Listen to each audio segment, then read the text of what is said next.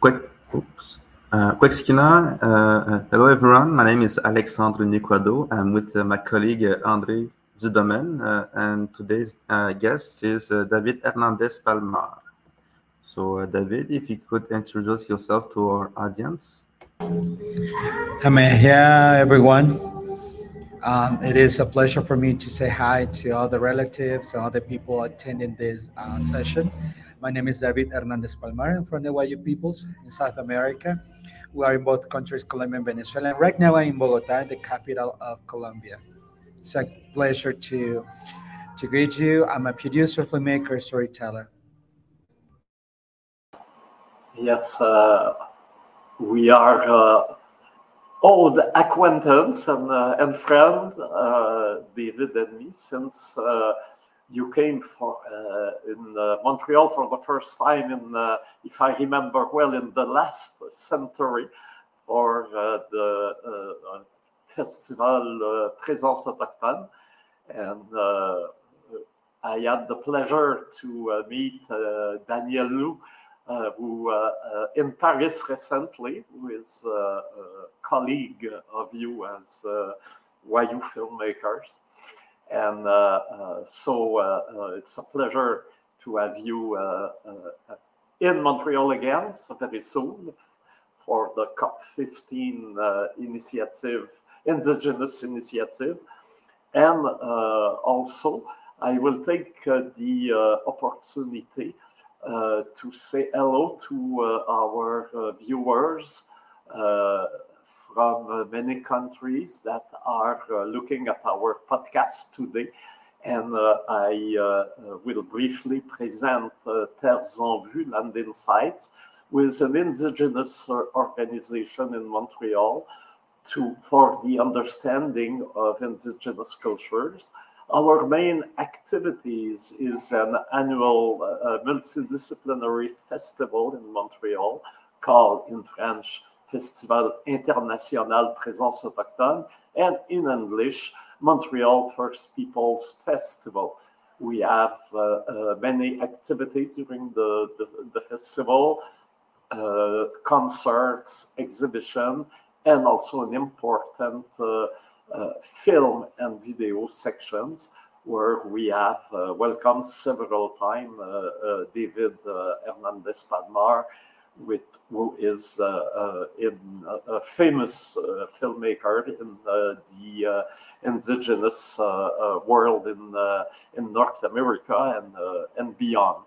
So uh, I invite you to uh, to go to the, the site of Présence Autochtone if you want to know uh, more about us. But we are here first of all to uh, to hear about uh, you, David, and of course we will speak later of uh, uh, the uh, the action that will take place very soon in Montreal. But right now what uh, always struck me is how you, uh, for the people that meet you in uh, all the international organizations you are a member of, you look like a very modern, trendy, contemporary, young, dynamic young person, what you are, of course. But uh, beyond that, you are from a, a very, very uh, traditional uh, Wayuu community in uh, in Venezuela, and uh, the the film you presented uh, this year in uh, in Montreal was about uh, your uh, community and your mother. It was really personal and interesting. So I would like you to speak about the film because it tells a lot about uh, who you are. Thanks, Andre. Actually, yeah, it is my very first time that I work with my mom. Actually, it is a story that my mom told me because when I was given the opportunity to do something for Reciprocity Project, it is the name of the series, short doc series that is part of. I had a total clear idea that I wanted to you know, portray the alliance that non-Jewish communities from Maracaibo in Venezuela had with uh, Jewish communities, with a community that I work with of my peoples that are uh, fighting back the effects of uh, of mining coal coal mining exploitation. And then my mom t- told me a story on what means reciprocity in our culture, which is not a word you can define, but it's in action. And then she told me the story about you know this visit that one uh, lady that not really is a relative of them. Uh, they were not blood related, and then but yet, I mean, uh, my mom and the rest of, of her brothers and sister will be always happy to receive her. And then uh, she told this story with a lot of nostalgia, and I wanted just to write down the script about it. And and also it was a reflection that came in the in the in the in the midst of the pandemic. And I wanted also to point out that in the pandemic we had a lot of reflections on the stories was stopped that we stopped to talk about or stories that were there within but within necessarily we're visiting. And so it was opportunity for me just to hear my mom. It was opportunity for me to work within the pandemic was really stressful because we didn't want you know anyone to get uh, sick with covid. But um, you know there were a lot of a lot of um, you know concerns about doing the film. In terms of producing logistics but at the same time we were keen to do the story. And so the story is a very very like you know humble story for kids. That's something that i learned afterwards. It's for everyone but now kids are you know liking it a lot in the communities and for me it was the first time also that i was happy to do a script on my own. And that's something that i was happy to do that too you know uh, because i come from the world of documentary and it takes a lot of time a lot of reflection a lot of relationships for you to craft a documentary in a very respectful way and then I had to reflect on the memories of my mother just to have this this uh, short film done. And it's been going all, all over the places, and I'm really happy that other relatives from other communities and nations they feel related to the story.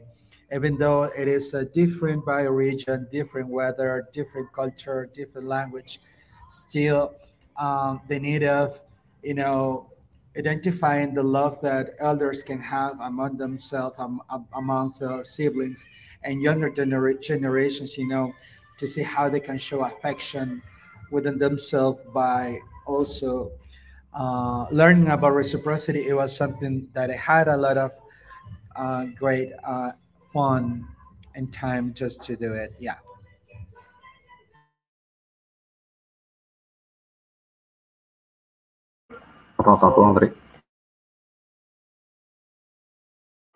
Yeah, and this uh, beautiful short film can be seen on YouTube in Wayuu language. Eh? It's important to uh, to tell it. It's all in indigenous language, but there is also I saw it uh, French subtitle version, and of course an English subtitle version, all available on YouTube. Alexandre uh, will uh, put the the link uh, in uh, the uh, in the chat. So uh, if people want to uh, to see it, they can. and reciprocity project is does it have a link with if not us then who Thanks, Andre. Yeah, I'm started to work, or I joined. I joined a um, a organization called If Not Us Then Who, uh, maybe a couple of years ago.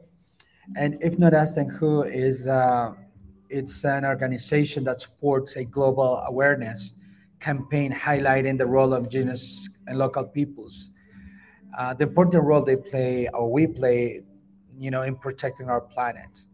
So we have partnership with different communities to make films, take photograph, take photos, create content, and we commission local artists and host events. So that's what we do at If Not Us Then Who. And uh, my role exactly there, I run a mentorship program where we have 27 mentees from the global south, specifically from uh, tropical forest. We have people from just people from Indonesia, Brazil, Panama, Venezuela, Honduras, Guatemala, um, and other you know indigenous nations that are you know in these countries. So it is the first time that I was given the chance to develop a mentorship.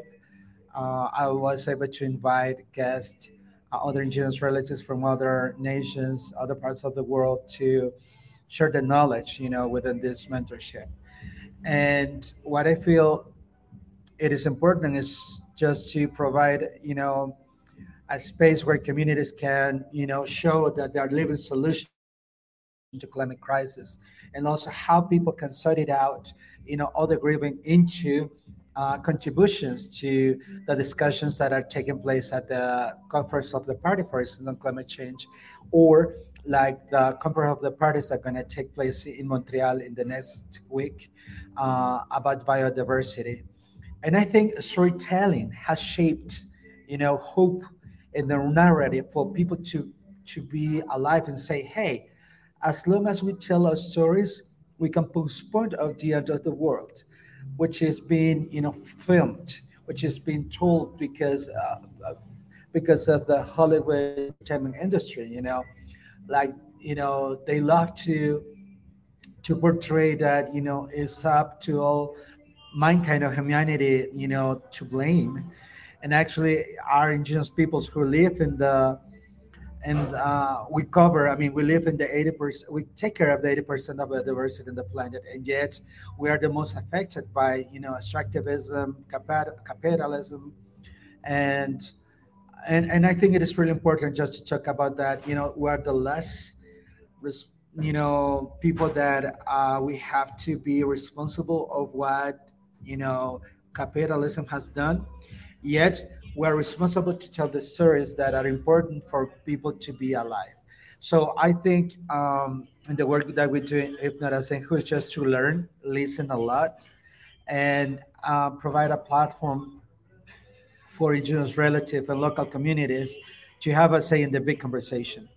And that's why we um, we in the in, in this you know reciprocal and and, the indigenous spirit of recognizing you know the process that we have worldwide we wanted to work with uh, with Terres en Vue with Présence Autochtone because they are the relatives they are the people that are going to host our activities there. They are our brothers and sisters, our family there in Montreal.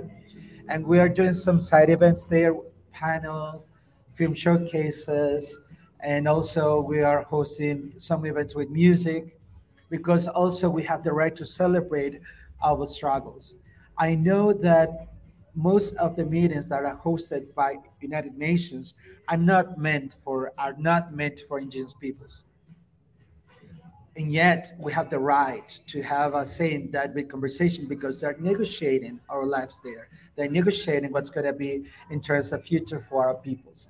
So I really have to thank uh, to thank uh, Terres en Vue and Présence Autochtone that um, they are welcoming us there in, in Montreal, and we're bringing this amazing program that you can easily have access through the social media handles of Présence Autochtone in terms of you and also at If Not Us Then Who. We are working to to share with you more details, but I think you know first of all it is because we are family. We have the right just to design together side events that are meaningful for the people that are coming to Montreal to fight in that big conversation. And two, because we have a lot of contributions to provide, you know, through filmmaking, through the panels, and through the conversations. And yeah, that's something that um, you know uh, makes me happy. I think it is the very first time that we do something together um, there in Montreal, and I'm happy. Yeah, I mean, it, I think it is very, very meaningful for our indigenous uh, relatives in Latin America just to do something with our relatives there in Canada. Yeah. Yes, you are certainly always welcome uh, on uh, this land in Montreal, on indigenous land. Uh, this is important to tell this because uh, the international image of uh, Canada is uh, the one of a petromonarchy that brings the oil companies of the tar sand into international conference about Mother Earth. It's really shameful. And of course, behind uh, that uh, bad image that uh, our government uh, give uh, of the, the country, this country is an indigenous land and there is a lot of people that care and that are uh, that don't feel uh, uh, recognition when they hear our Canadian government or, or, even at the, the provincial level speaking about environment when they are not doing the, the steps they had to take right now. And this is why I think uh, it is important that uh, we share together with uh, the whole civil society uh, during the uh, upcoming uh, COP15 here in Montreal. So uh, uh, you get, uh, you're arriving in Montreal, your presence in Montreal will give us this international connection with uh, the horizontal connection between uh, indigenous uh, communities. And this is really, really important. Can you give us a glimpse of what we can expect? Thanks, Andre. And yeah, and I want to uh, reiterate as well as uh, Andrea just mentioned, you know, Canada as country is based on indigenous land to the island. And you know this is something we wanted to vindicate in this conversation. Yeah i mean i think one of the most expected discussion it is the link that uh, indigenous culture has with biodiversity what that means and i'm gonna be part of a panel where I'm gonna share why communication is so crucial in teaching the rest of the people the link, the links, you know, that uh, culture has with biodiversity. For instance, there is a there is a notion that on just peoples will speak the language, you know, and I wish it could be true and then we have to recognize you know the effects of colonization and peoples having taken the the language away. And maybe because of boarding schools in the case of north america maybe because they they were you know taking away the lands anywhere on the world.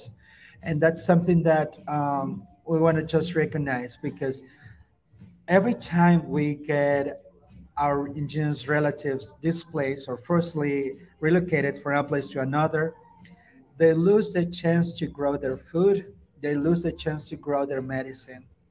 What that means, they can no longer name a food or a medicine because it's gone. And the vocabulary is decreasing because of that. And that is the, the, the, the effects of, um, of climate change. So climate change is one of the most um, you know, impactful reason on why indigenous languages are disappearing. And that I wanted just to make sure that, you know, our viewers have uh, access to information. And also, like, you know, for us to elaborate the, the, the actual link that culture has with, diverse, with biodiversity, uh, that will make other people to have different approach, maybe a more political approach to language and to biodiversity. And well, just people are expecting also to see if they can push uh, all the money that was promised by the CBD by United Nations for, you know, uh, protecting the biodiversity. I know that is very abstract to to think, you know, how can we protect biodiversity with money, you know? And yet, uh, that money can be used for training, and yet the money can be used for you know programs that are designed for indigenous peoples and communities. That's one. So for me, as a storyteller, the most important thing, or one of the most important thing, is just to make clear this message that indigenous communication and just storytelling has shaped hope for indigenous peoples while the, we are fighting to have a say, to have our voice in the big conversation. The storytelling has shaped the ways to understand, you know, climate change and biodiversity as a narrative. And that's something that communication doesn't solve, but it's it is solved and sorted out by indigenous storytelling. I think you know hope is really important for people to keep on during the struggle, and that's we can expect in this session, Andre. The indigenous caucus are gonna start a, their meeting tomorrow, so they can go over the documents that can be negotiated or discussed. Because you know uh, for people that they don't know what that means to have a clean document when a clean document is passed it means that states and ngos and indigenous peoples have discussed everything there's no brackets. But when it's when there's a document that has brackets it's something that has to be discussed. And there are documents out there that has to be discussed. So I would love to invite to the viewers to again to check on the program that we have. Uh, is our program is not based on you know what is CBD about, you know the the Convention on Biodiversity, um, but it'll be more like what is people doing, what indigenous peoples doing in regards of protection of the of their territories, in protection of the Imaginarians, in protection of the storytelling rights to have a say.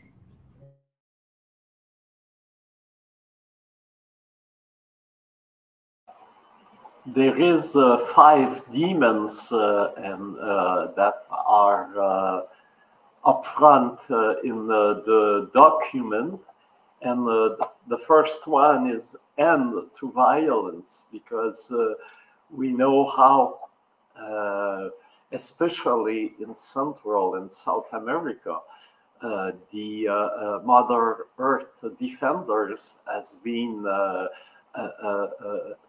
hurt or killed uh, uh, in uh, with the, the complicity, often the complicity of the local authorities and of uh, the uh, multinational uh, company that uh, uh, try to, to, to grab the, the land. And uh, we, that is, I think, important to to be aware here in the north because often this is Canadian or uh, American or Canado-American uh, company that are uh, uh, operating in the south, and many often the the public here is not aware that it is our flags or our identity that is uh, used uh, to uh, to cover those criminal activities. So I think it is a very important and I would like you to, to, to speak about it and also to uh, tell us in, if the change of government in Brazil uh, opens uh, for you era of well, if not of uh, uh, uh, sudden change, at least the hope of uh, uh, positive uh, change. Thanks, Andre. Actually, yeah, you mentioned something when we started the conversation that Canada has a very good work in terms of uh, you know how to portray the country. You know, a friendly, sustainable country, respectful on the rights of indigenous peoples, and yet you know not only people in South America or in Latin America, but also indigenous peoples in Canada are affected by, you know, this notion that Canada is really respectful to the rights of indigenous peoples. That's a that's a fact. Two, um, there are a lot of Canadian mining companies, um, you know, destroying indigenous lands, in, you know, Latin America, and the way you know that uh, companies can structure you know their their fronts to establish themselves in, in Latin America is really easy. That's why you know there are a lot of Canadian mining companies operating in our communities, and as a result of that, uh, there are a lot of uh, criminalization of indigenous leaders. Some of them are being killed. Some of them are being, you know, disappeared. Um, and it is part of the of the the whole struggle for the common house you know the the big village that uh, is meant for everyone and i would say like you know there are also new there are new panoramas at least in latin america recently um, like maybe uh, three months ago uh, for the very first time in the history in the history of Colombia, the one, there there is a leftist government.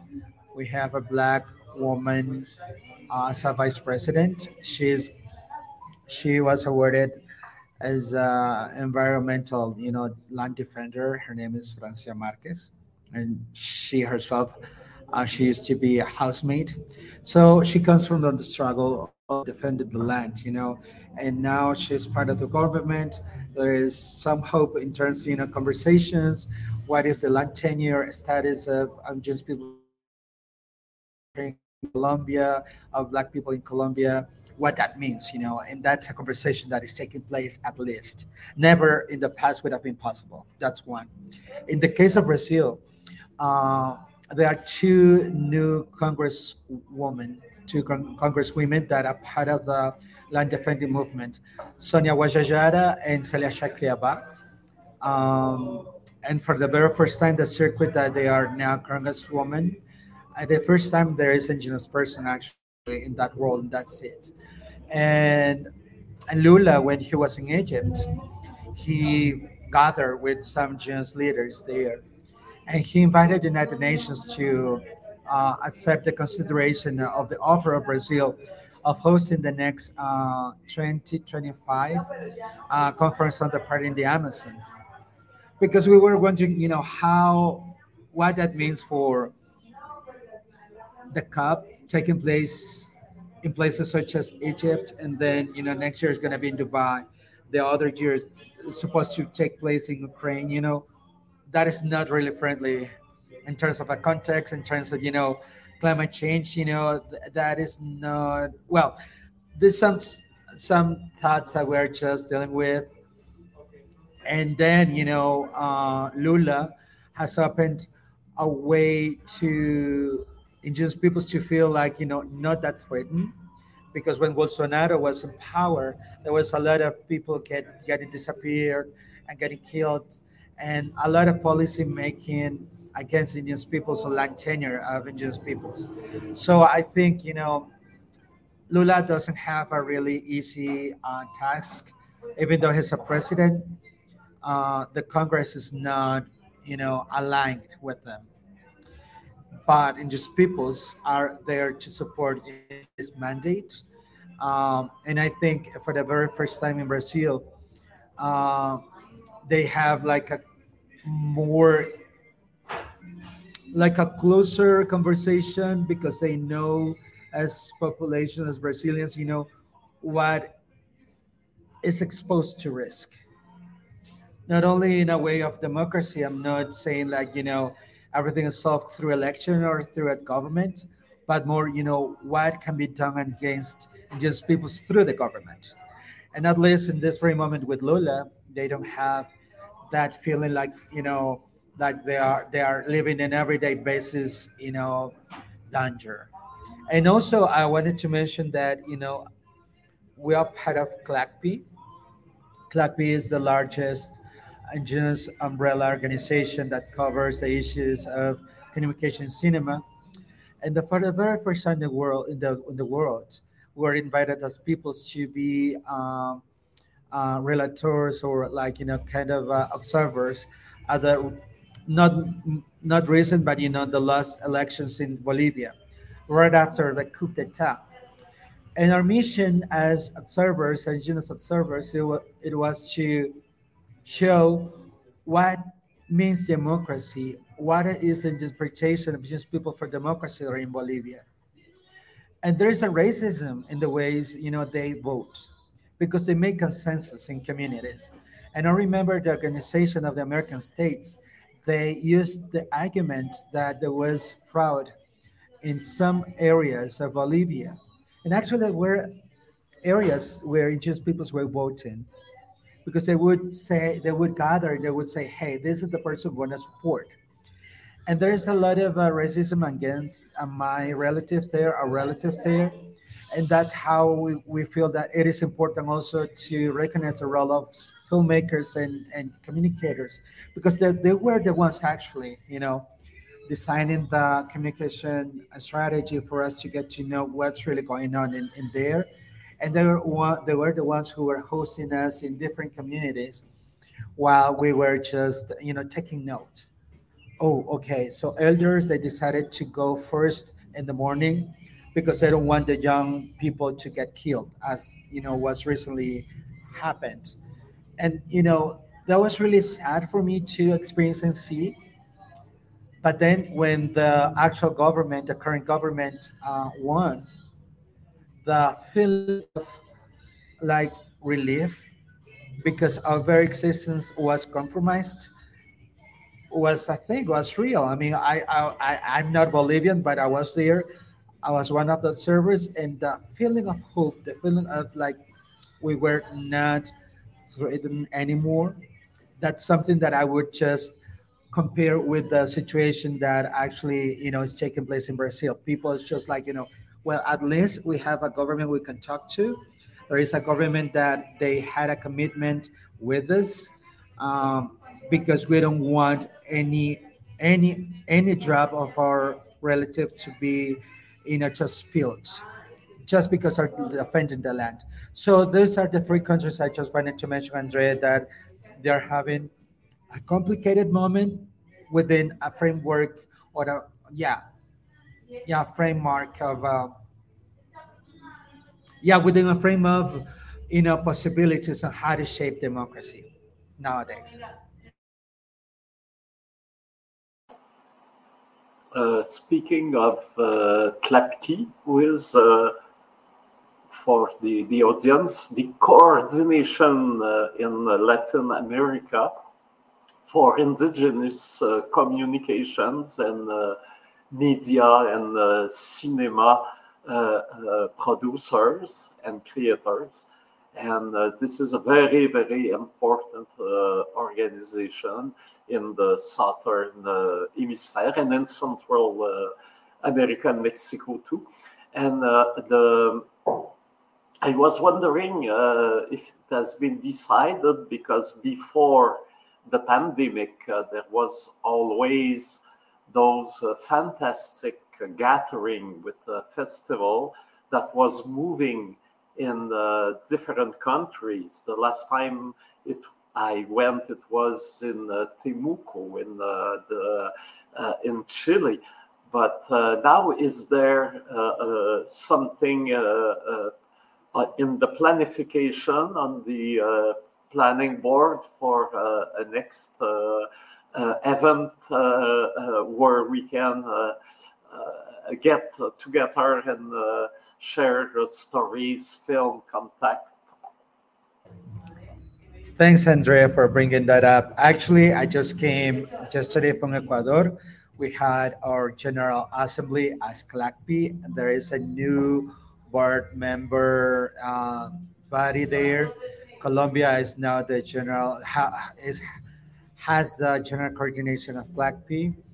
Um, Ecuador has now the the the political advisory commission and Bolivia has now the training uh, program for South America, and Guatemala has the training program for Mesoamerica, meaning Central America. So I think it is a very exciting moment because uh, we, as Wayuu peoples, we step down as um, political advisors to the commission. Uh, we were there for seven years, and now um, there are new things to come. So after you were in Temuco in Chile, in the Mapuche territory, CLACPI took place in Guatemala in 2018 and then I took place in Ecuador after two years trying to do it because first there was a pandemic. In Ecuador, there were two really huge strikes there, two moments that were key and crucial for the movement that is, you know, taking place right now in Ecuador. And uh, the next, the next uh, festival would take place in Peru in 2024 within two years. And it's a recent mandate, actually. You know, it was just a couple of days that was decided. So this is great news to share to everyone. This is just hot, hot, you know, topic now. Um, we have a yeah, I, yeah, yeah, we're going to Peru, and the, the organization responsible for this film festival is Chirapaq. Chirapaq is, uh, you know, a very important organization, organization that actually in this very moment is in charge of uh, of doing uh, of, of the activities. Uh, they have the presidency now of the of the international network of Indigenous women. So they have a strong approach to gender. That organization is led by Tarcila Rivera Zea, a Quechua strong communicator. And so, yeah, everyone is invited. People can go through CLACPI, the, the, the the website is going to be um, replenished again with new content because we're now in the in, in the moment of transition. But people can go to clacpi.org, org, org, to the um, just to find out you know what's next, and people can be in touch via social media. And yeah, CLACPI is made up of, of uh, 50 organizations, including collaborators, outside of Latin America. We have collaborators from New Zealand, we have collaborators from England, and collaborators from Basque Country and uh, Catalonia. Because also there, there's something that makes me really happy is that even though you know Catalonia or Basque people they don't use the the the category of indigenous peoples, but they have a special approach to language because they have their very own language. They are peoples too. And so the way for us to relate through the cinematography, and that's a political approach we have. And that's something that we are proud to share. And we practice that, you know, horizontal, you know, approach on how to relate to other peoples, despite of the context of the country they come from, you know. And that's something that I just wanted to to share with with the viewers that uh, uh, CLACPI will be doing you know its thing and also like uh, one recent task we did is just to launch and present at the Human Rights Council in Geneva the status of indigenous of the of the Black indigenous communicators in Latin America. What it takes for us to do film, what it takes for us to do communication, what it takes for us to tell a story. So the status is how there is a lack of policy making and protection of indigenous communicators. So, what is the the the the types of violation that take place against indigenous peoples and black communities? And it's a very important, you know, document that people can access through the link that I'm gonna share with you. Uh, and and yeah, people can just uh, uh, see what's up with the with that and what that means. Uh, people can just uh, download a PDF for free. So people can see, you know, uh, not, the, which countries, you know, they, they have this affection. We haven't covered all the countries in Latin America, but we had a had a in a conversation with CLACPI members that are living in these countries. And yeah, Andre, I think it is a very important moment. There are a lot of conversations that we were not able to have in the past because, you know, maybe connectivity or maybe, you know, these platforms. But I'm sure that, you know, most of the prophecies or peoples are taking place right now. Are taking place right now because we're, you know, talking to each other as peoples, as, you know, as descendants, siblings of Mother Earth, you know, and and that's something that really makes me happy to think to think in that way. But also like the way for us to connect to be the same is through storytelling. And that's something that makes me really happy. Yeah. I am sure uh, alexandre is uh, happy to hear you because uh, he is uh, a fluent uh, uh, uh, speaker, and uh, he is one of the defender, a cultural warrior to to defend uh, the the uh, the language of the, his people, and they are they are really strong. The, the language is still very very alive, and this is important. But as you mentioned, the way uh, the language is uh, uh, uh, uh, Uh, uh, uh, permit to speak about the land gives another, a complete other perspective on the, the, the relation between the, human being and, and Mother Earth that uh, uh, you cannot find in uh, other languages. So th- this this is part of the biodiversity, the, the indigenous language. And uh, I think the uh, United Nations uh, recognize it because we are now uh, in the decenny of the, uh, of the indigenous language. And the Wayuu obviously is part of it. Yeah, Andre, and actually, that's really important that you mentioned that because I think in two years ago, I don't remember it was the year of the pandemic or the year before. Anyway, remember that we had the International Year of Indigenous Language. It was quite a very interesting thing, and yet you know it has or it had not a very proper approach. You know, in terms you know what it means in terms of uh, welfare of indigenous peoples. You know, the well-being of indigenous peoples, how it can help. You know that International Year of Indigenous Language and also we were wondering you know well maybe because they're you know giving value to the use of language in media that's part of the thing that i'm interested in that's fine. That is actually covered in the article 16 of the united nations declarations of indigenous rights. But still there was something missing. And then the international decade of uh, indigenous languages has a total and different political approach. What is the deal with the human rights of the speakers of indigenous language? Total different approach. It's not about putting our language in a, in a shoebox or in a you know in a film or in a song, which is fine. Actually, it's one of the the best way for us to you know not only perpetuate the sound of it or the image of it, but the thing is you know what is the status of the human uh, the basic human rights of of the speaker of the languages? And then you can break down you know the realities. Land tenure access to running water access to health access to you name it you know? So when you approach in that political way then you have another way to see the importance of language.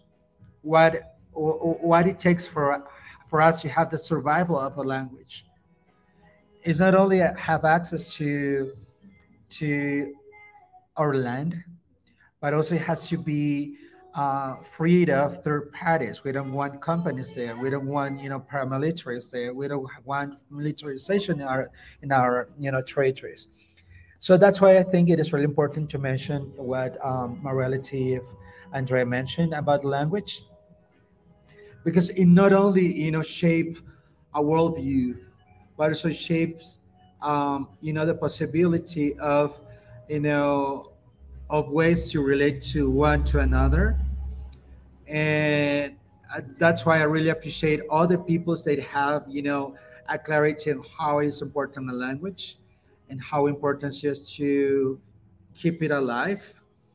And also, I celebrate, you know, this, um, you know, this decennial, this international decade, because it's not that we are going to solve the whole thing just because we have, you know, the celebration, but within that political framework, we can, um, you know, uh, contribute or just, um, you know, propose um, contributions to the policy making. You know, sometimes states are really great in terms of hi- hijacking, you know, the the things we do, and then, yeah, we pay attention. Yeah, we have money for the for the for the dissemination of language, but when it comes to time for you know um, getting the rights of indigenous people guaranteed, there is a huge gap, and there is a huge reality that is really horrible, and that's when uh, again I find this moment, I find these possibilities, I find this um, work we're doing together really helpful, really meaningful, and really powerful because, you know, maybe we were just uh, thinking that cinema doing showcases that was the only thing to do years ago. And yet we were always discussing, you know, politics, governments, and we we're always, you know, discussing, you know, something that I would also love to invite everyone, all, all the viewers. We're going to host on October, um, um sorry, the 10th. We're going to host a panel on, on the role of storytelling, you know, the transformative cinema. And from Latin America, it is really important to understand how our indigenous relatives in Canada, in this case, they have been able just to create imaginaries with hope of love through uh, filmmaking while healing traumas. And for us, really important to learn more, you know, what meant, for instance, boarding, boarding schools, not because we want to just go deep in the grieving, but more like what is the role of storytelling for this very moment that just relatives they are starting the life out, you know, out of the grieving. There is a lot of hope. So um, yeah, we're gonna have that panel. Um, please follow our social media handles, you know, at Présence Autochtone and and Terres en Vue, and also at Ignorance and Who, uh, where you're gonna have access to the details where it's gonna be, at what time, and Andre is gonna be, you know, our host there. He's gonna be moderator, and I think it's really important also to understand that uh, we use storytelling to understand who we are as peoples, and to understand that it's always hope for us to be alive. Because you know one thing that capitalism or the system has not been able to um, to do is to exterminate our capacity of creating hope our capacity of healing our capacity of you know having that option. I know that there's there are some relatives that you know are affected because of the system there's also a, a high rate of uh, suicide, you know, in our communities. But cinema has been the key role process to decrease that. Because through cinema, through storytelling, we feel that our stories are valuable. Our stories are meant to be told just because we breathe. Just because of that, our stories matter. And that's something really important. That's something that, you know, always makes me happy celebrate. And that's why you know we're doing this you know uh, joint uh, program together between Présence Autochtone and Church of You and if not as who for all the viewers or for the people in Montreal in other areas nearby. Please come join us at our village. You're gonna have really good content there not only films as i said also you're gonna have access to music and these really beautiful panels and yeah please join us and andre i would love to also like you know thank you very much indeed uh, because you know when things are meant to be done are meant to be things flow, you know, flow as the river flows. So I feel this is something that is coming on really, really beautiful. Yes, in uh, in Canada now we speak about uh, narrative sovereignty. Uh, that is really important. This capacity to tell our story, but it is always a way to project, uh, to express uh, uh, the way the indigenous cosmovision is giving us a way to to see the, the land and the, the universe and the uh, uh, uh the relation uh, with uh, other people, and that's really, really something something important. And we will certainly have many occasions in the near and future to speak about it, and also in many other opportunities uh, we will have, uh, of course. And uh, what struck me also when we speak about language and land, here in Canada, you know, we have been pushed into reservations and somehow cut from uh, our uh, traditional lands. And the language uh, in the, the, the, community became uh, poorer because uh, of uh, all the, uh, uh, uh, the, the, the subtleties and the, the, the depth of the, the ancestral languages it are always related to the land. I'm not Shimmick and uh, now uh, uh, we know that if we want the, young people, and there is a lot of work that are taking place now, if we want the young people to uh, uh, integrate and uh, to, to learn and to develop the language, they have to be connected to the land. It cannot be only in a school room. It has to be uh, uh, also uh, Uh, uh, with uh, a longer connection to the, the, the traditional territories. Yeah, that's right, Andre. And I think, you know, storytelling save lives. Storytelling give us the value that we have. Storytelling also breaks down the notion that we cannot, you know, turn the house of the of the master away but actually you know sometimes i think they are not you know these tools they are not the original owners. We are the original owners you know. So for me just like you know to celebrate that uh, it means it makes a lot of sense it makes a lot of meaning when we use technology not only the device by the way we approach technology to break down all these notions you know that is something like is not meant for us but we're the original storytellers so i think it makes a lot of sense that you know we have really beautiful films doesn't necessarily mean you know like they are meant to participate or create or compete in the in, in the entertainment business or industry but i think um, you know, there have been a lot of grievance. That there have been a lot of uh, of our people that their life is compromised on the everyday basis, and the least thing we can do is explode of love to honor by respecting, you know, our ways to understand the world, to embrace storytelling, embrace the capacity we have to shape the narrative there. As you mentioned, you know, narrative sovereignty, it is something that um, it's been built.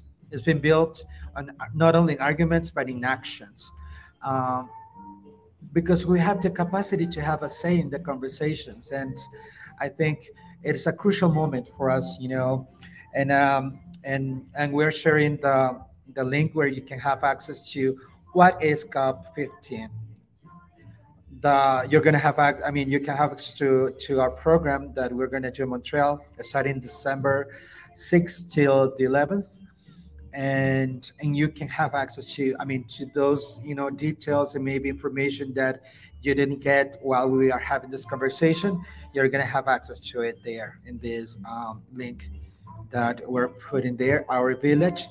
Uh, that if not as a hood that me.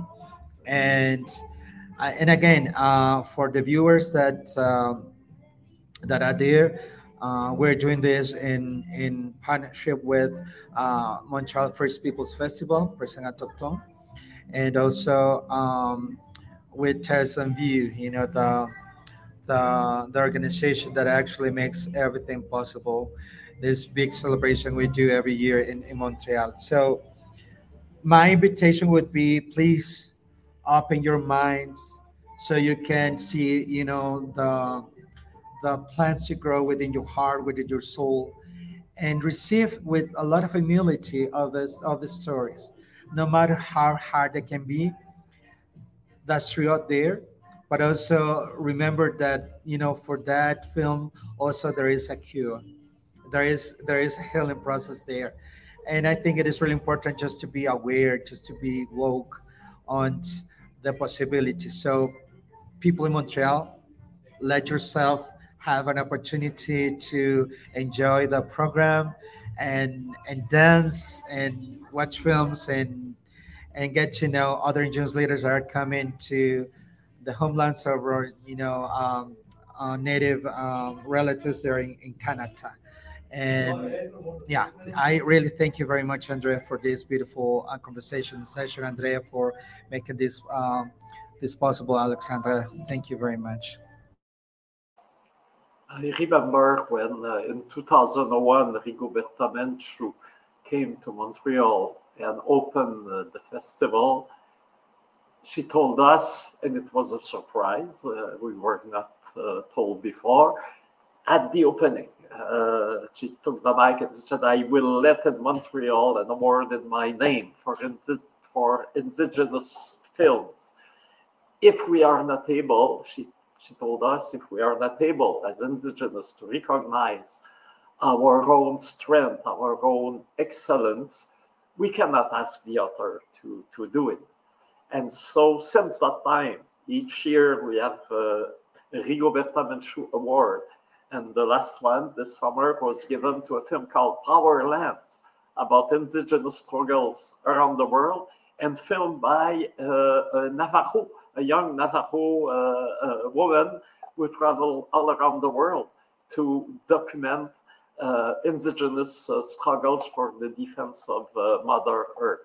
So the the uh, the fight is uh, going on, and we are gr- growing as a person, as organization, as events, and we have also to thank all the, organ- the, the, the, many organizations of the civil society in uh, uh, Montreal uh, that have uh, gave us uh, a place to uh, install the activity of our village and give a stronger voice to the presence of many uh, indigenous uh, uh, communicators and leaders that will come uh, to Montreal. Do you do, do we have an idea, an idea right now who, who uh, will be here in Montreal next week? Yeah, from our relatives from Brazil, we're gonna have an indigenous leader called Puir. Uh, we're gonna have Eric Terena, a very important DJ and storyteller. He's one of the of Media India, a communicator. You're gonna have a really great time with his music that he has a set to offer. Um, we are having also the the panel with Joao Pancadaru from Brazil as well, and there is other indigenous peoples coming to um, to offer panels with the civil society at the University of Montreal as well, part of our program that um, you can have access in the link that um, we put there in, in the on the screen and uh, yeah, I think um, if people, I know that it's gonna be winter time. It is already winter time. It is really hard just to see, you know, the regalias that every people, you know, wears. But you see, you know, a bunch of relatives going around there. You just quickly you can approach and, and welcome them and, and ask all the questions that you have. You know, where they're from and what is the agenda they're bringing you know what is the hope they're bringing with the stories with the lobbying also they they they are doing on the behalf of their peoples and and yeah uh, it's going to be really powerful and we're going to have also the participation of of course of the of the of the people that are from here too you know the the mohawk uh, people we're going to have participation of the people for Kahnawake uh, to be part of our program. And that's something that really makes us, you know, excited because we, as an Indigenous Valley, we cannot go to a country uh, to do something without the honors of the, of the land, you know. So, you know, we are just the guests of you people there, you know, Andre, Alexandre, you are our, you know, our anfitriones, we sing in Spanish. So we are your guests. And so for that, we thank you very much for hosting us and for doing this with us.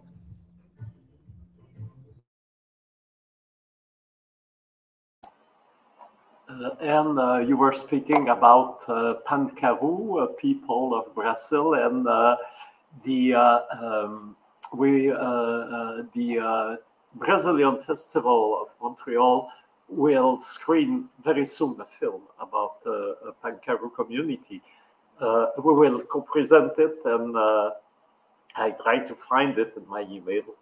Right now I cannot, but uh, we, uh, uh, uh we, I will, I will find it, and uh, so uh, follow up in our Instagram, YouTube, and also the the website. And uh, I am telling you and uh, to uh, every filmmakers that are listening to us that at the beginning of December, in the, the, the, in a few days, we will have the call for film for the next indigenous uh, Festival International Présence Autochtone uh, of Montreal. Uh, the, the call for film will be there and you can propose uh, your works. We, uh, we are really happy to uh, look at them. And of course, we cannot show everyone and everything, but you can be sure that it will be looked on very attentively and sympathetically. Uh, and uh, I want to thank you, uh, David. That was a fantastic conversation and uh, I cannot uh, wait uh, to welcome you in in Montreal. Thank you, Andre. And again, you know, our invitation, peoples, you know, people in Montreal, relatives, diaspora of Latin America, diaspora of Africa, come and join us. This is uh, an activity that is meant for everyone, for every person who remembers their grandparents, for every person who misses their land, for every person who has the humility to support land defenders, come join us. Just uh, go to the link that we provided and just make sure you mark your calendar and, and join us. You know, all the activities are free. We are not charging for any portion of the activities whatsoever. That's why we've done this in partnership with Montreal First Peoples Festival because that's the work we do. We want to make sure all people have access to it and that's why we do this in partnership because um, it's not that our activities worth the money they do worth of course but it's more like you know uh, we don't want to the people just to feel like um, they have to pay for a right for a basic right which is access to culture and that's why we're doing this and and yeah i mean i'm so keen i'm so happy cannot wait i'm leaving actually in, in within three days or four days i think I don't know. I'm gonna be there in Montreal. So uh, thanks, Andre, and thanks, Alexandra. Again, thanks to all Indigenous nations in Canada, especially Indigenous nations in Quebec that are, you know, receiving.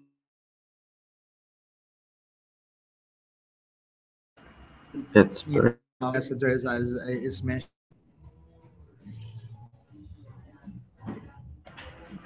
We lost you a few seconds, uh, David. So, so we missed uh, the last word that you said.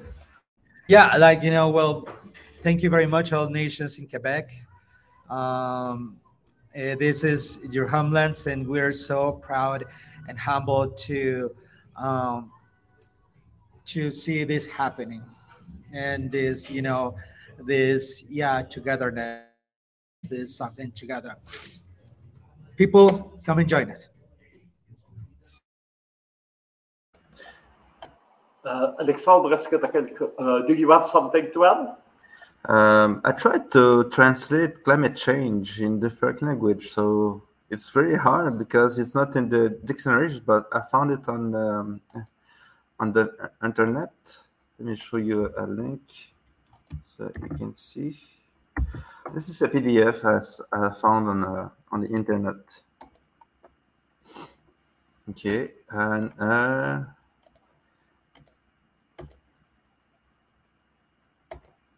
I tried to, uh, to find the right words, but uh, on my uh, um, online dictionaries, it's not there. It was there before, but I, th I think they, they changed the, the, the, word because doesn't necessarily represent the meaning. Because at first they said that uh, it said that in Quebec, it means like uh, the wind is getting hotter but that does not define necessarily the, the climate change. So uh, for climate change in Atikamekw, uh, they will say that, um,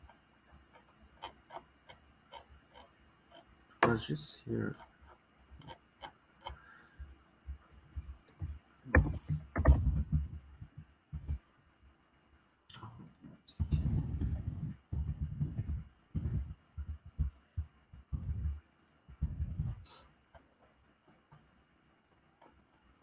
Let, let me find it. Find it. Ah, here. Do you see it, Andre? Tu vois bien? Okay. So climate change here in Anishinaabemowin, they would say Ka'ani Pakanisek Ejigishgak Kakikak. It means like, um, I see that this is the day in Akikak. It's uh, the the the the herd, herd or the uh, uh, territories. Yeah, it means uh, something about land, and there's something that that is changing.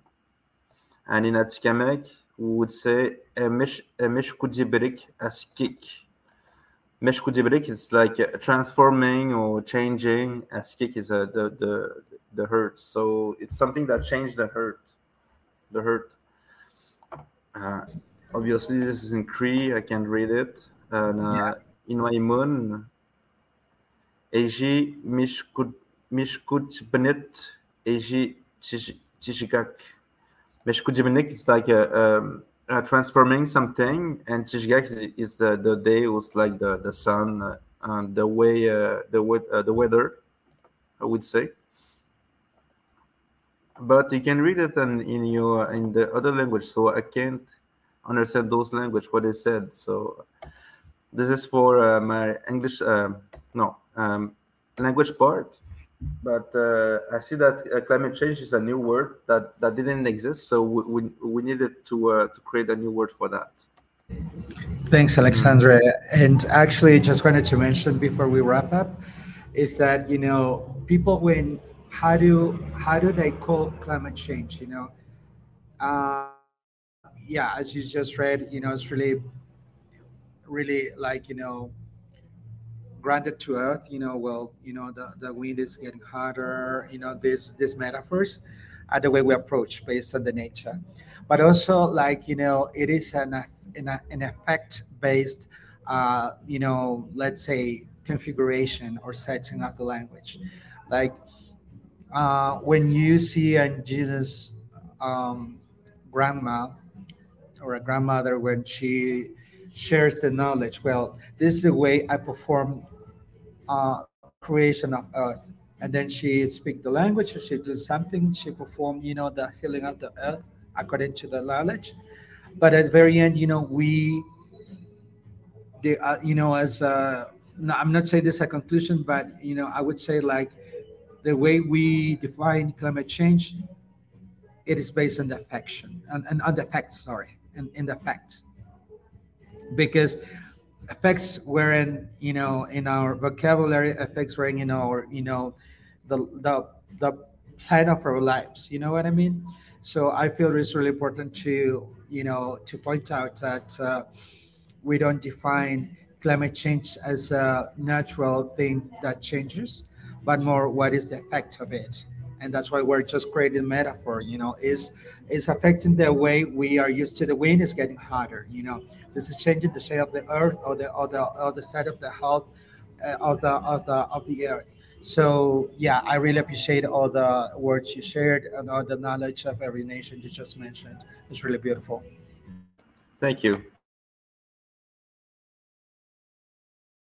Oui, uh, so we're gonna show you a, vid a video that uh, we've been keeping for for the end. Well, we will see some of the images uh, of uh, stories uh, of my mother. Maybe you can tell the title in Wayuu. I don't dare try to pronounce it.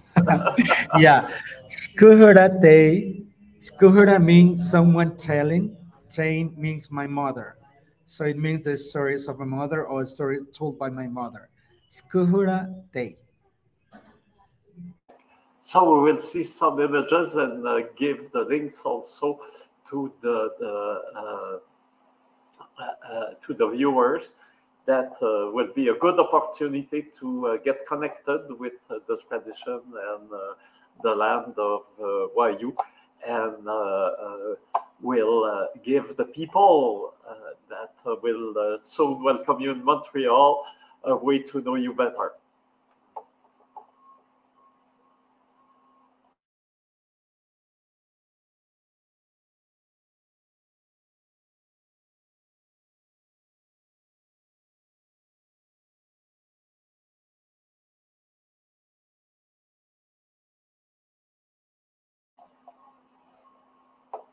I'm having some issues. Uh, give me a moment. Okay. Take your time. So, David, you are in uh, Bogota right now. Yes. Okay. Not far from your country.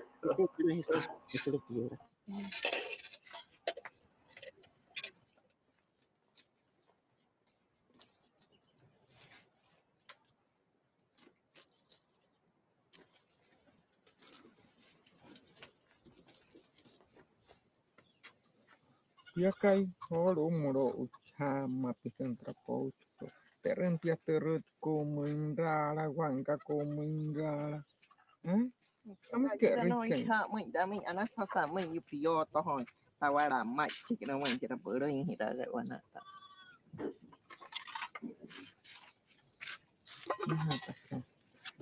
ya rin pin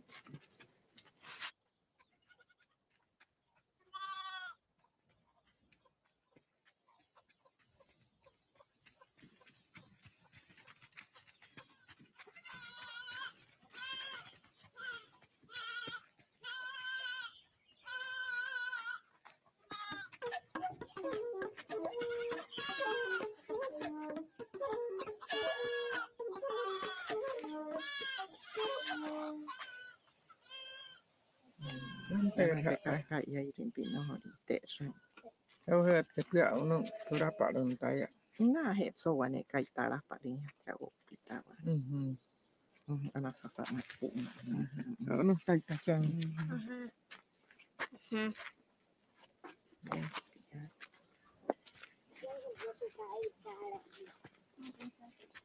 you.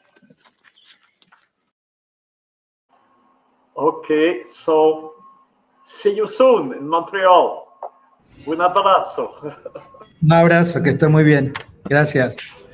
Because David Matsashi. Uh, see you next uh, next week, uh, everyone. Matsashi. Mm.